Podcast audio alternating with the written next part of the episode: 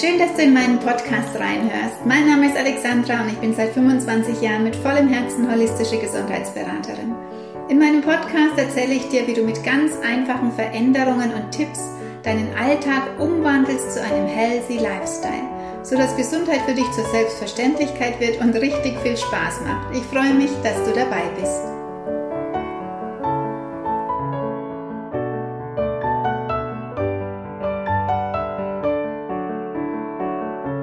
Tempel oder Bruchbude? Zu was zählst du deinen Körper? Ja, der Vergleich ist vielleicht etwas krass. Ob du deinen Körper als einen heiligen Tempel siehst, ihn pflegst, wertschätzt und dich um ihn kümmerst, oder ob er dir sozusagen scheißegal ist, du dir nicht vorschreiben lässt, was du isst oder trinkst, ob du rauchst oder sonstige Suchtmittel zu dir nimmst und er damit im Laufe der Jahre vielleicht zu einer Bruchbude wird. Und mit Sicherheit würdest du das abstreiten, wenn wir jetzt im Gespräch voreinander sitzen würden. Denn von außen sieht man das einem Körper auch nicht an. Denn von außen können wir ihn natürlich pflegen mit teuren Cremes, uns schön machen mit tollem Make-up und uns schicke Kleidung kaufen. Wir können unser Gewissen mit Eiweißshakes und Vitaminpillen beruhigen und ab und zu vielleicht sogar ins Fitnessstudio gehen.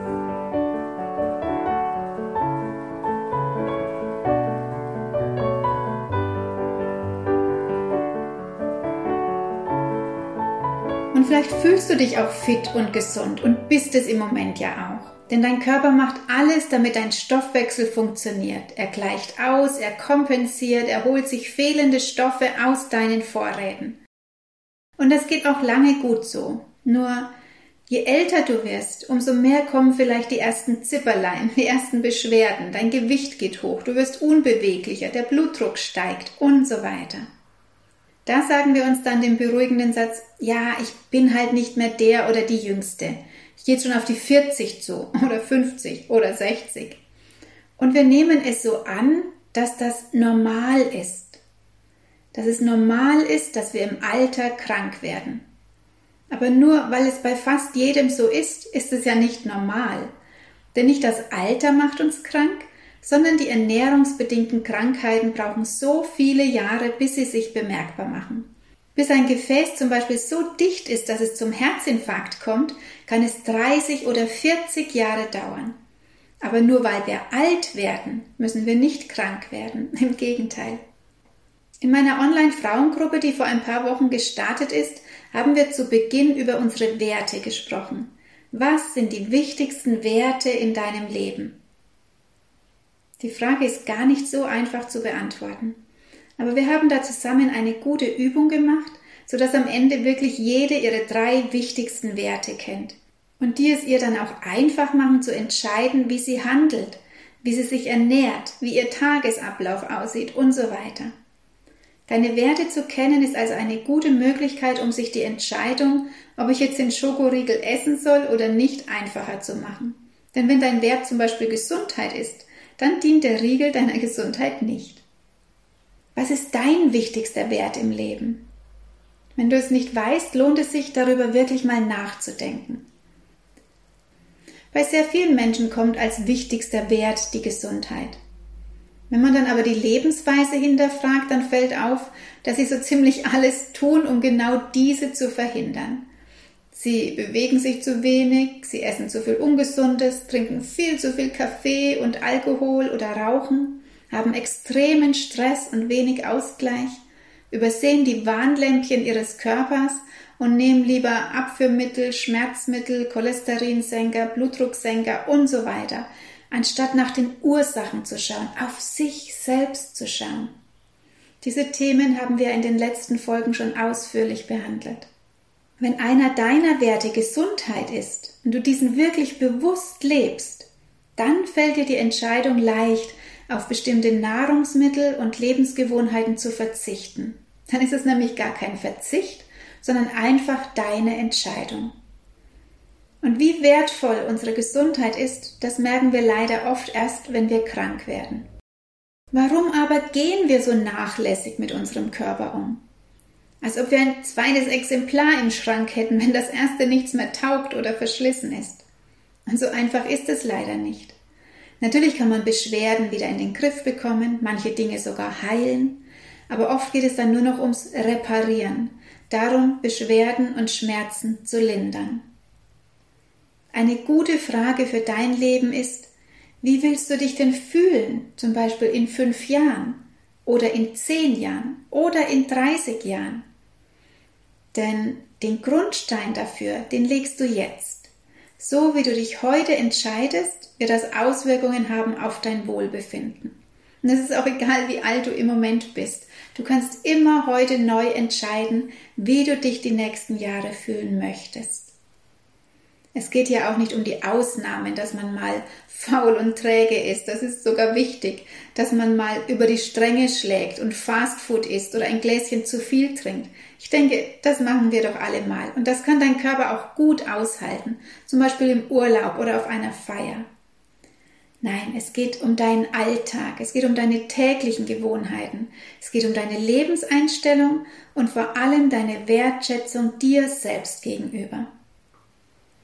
Wenn du dich so ernährst, wie es die Werbung im Fernsehen täglich zeigt, wenn du dich verführen lässt, die vielen bunten Packungen im Supermarkt zu kaufen, wenn du deinen Fleischkonsum nicht einschränkst und immer noch daran glaubst, dass Milch wichtig ist für deinen Körper und Energy Drinks oder Kaffee dir Energie geben, dann wird es irgendwann zu den ersten Beschwerden kommen und im Laufe der Jahre zu den ernährungsbedingten Zivilisationskrankheiten.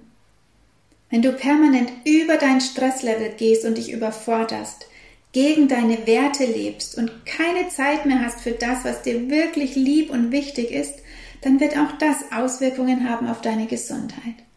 Über das Thema Stress und wie du mit ihm umgehen kannst, darum ging es ja in den letzten Folgen. Wenn das dein Thema ist, dann hör da nochmal rein oder buch dir meinen Online-Stress-Workshop. Da kannst du wirklich Strategien für dich finden, die dir Kraft geben für deinen Alltagsstress. Gesundheit darf und soll leicht sein. Du darfst nur nicht zu spät damit anfangen oder darauf warten, bis du krank wirst. Fang jetzt an, heute. Mach jeden Tag etwas für deine Gesundheit. Auch kleine Schritte haben Wirkung und sind vor allem eine Wertschätzung von dir für dich. Denn wenn du jeden Tag nur eine Kleinigkeit machst, dann sind das schon über 300 gute Dinge im Jahr und das hat auf jeden Fall eine Auswirkung auf dein Wohlfühlen und deine Gesundheit. Dafür habe ich zum Beispiel vor ein paar Jahren mein Kartenset, die Wohlfühlbox, entwickelt. Da sind 70 Karten enthalten mit einem schönen Bild und einem Tipp für deine Gesundheit. Die Karten sind aus dem Bereich der Ernährung, Bewegung, deine Seele, Entspannung und Körper. Du kannst also zum Beispiel jeden Tag eine Karte ziehen und dich inspirieren lassen. Es gibt auch ein kleines Begleitbüchlein dazu, wo dann zu jeder Karte nochmal etwas mehr steht, also zum Beispiel auch mal ein Rezept oder eine Aromaölmischung. Und das kann dich unterstützen in dem, was du ganz einfach täglich tun kannst. Wie das Kartenset aussieht, kannst du dir auf meiner Website anschauen. Ich verlinke das hier unter dem Beitrag. Ich schreibe mir zum Beispiel auch jeden Tag einen Tagesplan, also eigentlich sogar einen Wochenplan. Ich setze mich einmal die Woche hin und überlege mir, was alles ansteht. Ich verteile alle anstehenden Aufgaben und Termine auf die ganze Woche. Das nimmt enorm viel Stress raus und erleichtert meinen Alltag. Und in meinen Wochenplan kommen eben nicht nur die wichtigen Termine und was ich erledigen muss, sondern auch täglich das, was ich für meine Gesundheit tun möchte. Also Bewegung, Meditation, genug Wasser trinken, gesund kochen, Entspannung und so weiter. Das schreibe ich wirklich täglich auf, so dass ich es täglich abstreichen kann. So kann ich es nicht vergessen im Alltagstrubel und stelle sicher, dass ich etwas für meinen Körper getan habe. Und das Abstreichen ist wie eine kleine Belohnung und Anerkennung für mich selbst. Probier das auf jeden Fall mal aus. Vielleicht gibt es ja sogar eine Vorrichtung im Handy dafür, aber ich liebe es wirklich auf Papier zu schreiben. Und bevor du jetzt sagst, dafür habe ich wirklich keine Zeit, jeden Tag etwas für mich zu tun, dann überleg dir nochmal deine Werte. Denn wenn man ständig gegen seine Werte lebt, dann macht das auf Dauer unzufrieden und unglücklich. Und das hat auch wieder eine Wirkung auf deinen Körper. Und es muss ja auch nicht viel sein. Du erinnerst dich an die letzte Folge. Fünf Minuten reichen zum Start schon mal völlig aus.